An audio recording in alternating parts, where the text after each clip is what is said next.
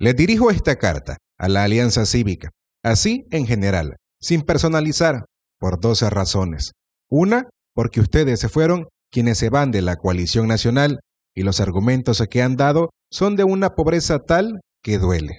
Y dos, porque en esta organización deposité, y estoy seguro que cientos de miles más, las esperanzas para que me representara en la búsqueda de una Nicaragua distinta a las que nos ofrecen Daniel Ortega y los partidos.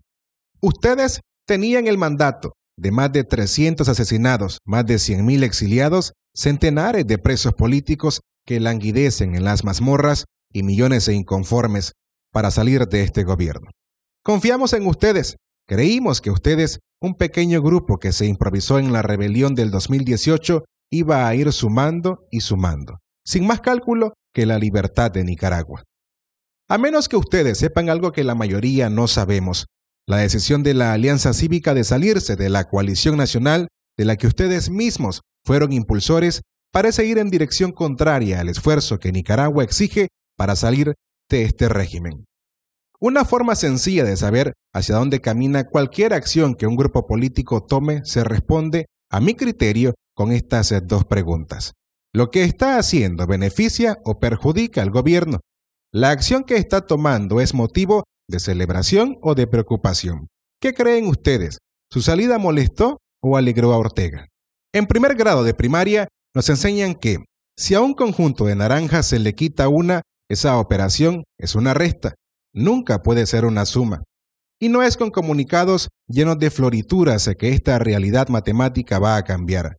Decir que se separan para el reimpulso de la unidad, de una unidad amplia e incluyente, donde estemos todos, es igual en su contradicción a lo que dice Rosario Murillo. Insultan nuestra inteligencia. Quien sí parece que puso atención a las clases de matemáticas en primaria es Daniel Ortega. Divide y vencerás. ¿Habrá pensado mojando la punta del lápiz de grafito en su boca? ¿Se acuerdan? En el 2006, el fallecido liberal José Rizo decía que el PLC vencería sin duda a Ortega, porque era marca registrada. Y Eduardo Montealegre, Decía que la ALN era la juventud y el ratoncito iba a vencer al FSLN. Ambos reclamaban ser la oposición verdadera. El resto es historia conocida. Daniel Ortega los derrotó con mayores garantías electorales que las que hay ahora y con la menor votación a su favor registrada en las últimas cuatro elecciones.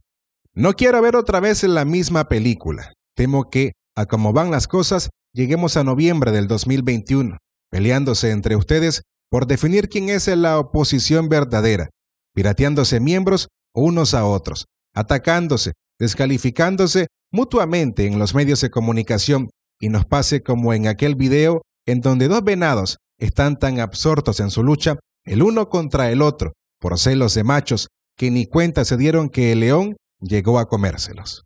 Esta es la carta de un ciudadano preocupado, los que ustedes hagan nos perjudicará o nos beneficiará, según la dirección que tome. Voy a poner un ejemplo. Estas últimas leyes no tendrían que darnos miedos, pues deberían ser derogadas. Son leyes inconstitucionales, represivas, que buscan establecer una sociedad donde sus ciudadanos estén controlados y vigilados por el Estado.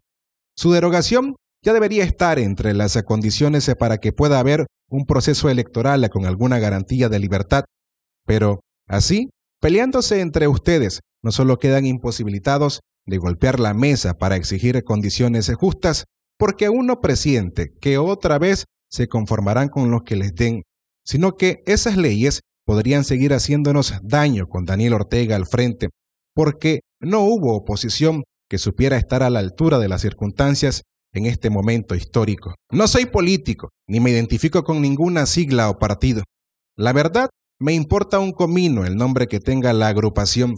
Solo quiero, y otra vez creo, es el deseo de miles de más, verlos uniéndose y no separándose. Soy un ciudadano que cree que aún es posible vivir en libertad y democracia en Nicaragua. Creo que el régimen está acorralado por sus propias circunstancias y no porque haya ahora mismo una oposición inteligente que le cierre los espacios, le quite el aire y prepare el golpe final, que debería estar llegando en el 2021, sea por elecciones libres si se somete a ellas, o sea por desconocimientos si las evita. Pero Para cualquiera de estos escenarios se necesita una oposición unida. Eso lo sabe un niño de preescolar, lo saben ustedes. Si pecan, es sobreadvertido.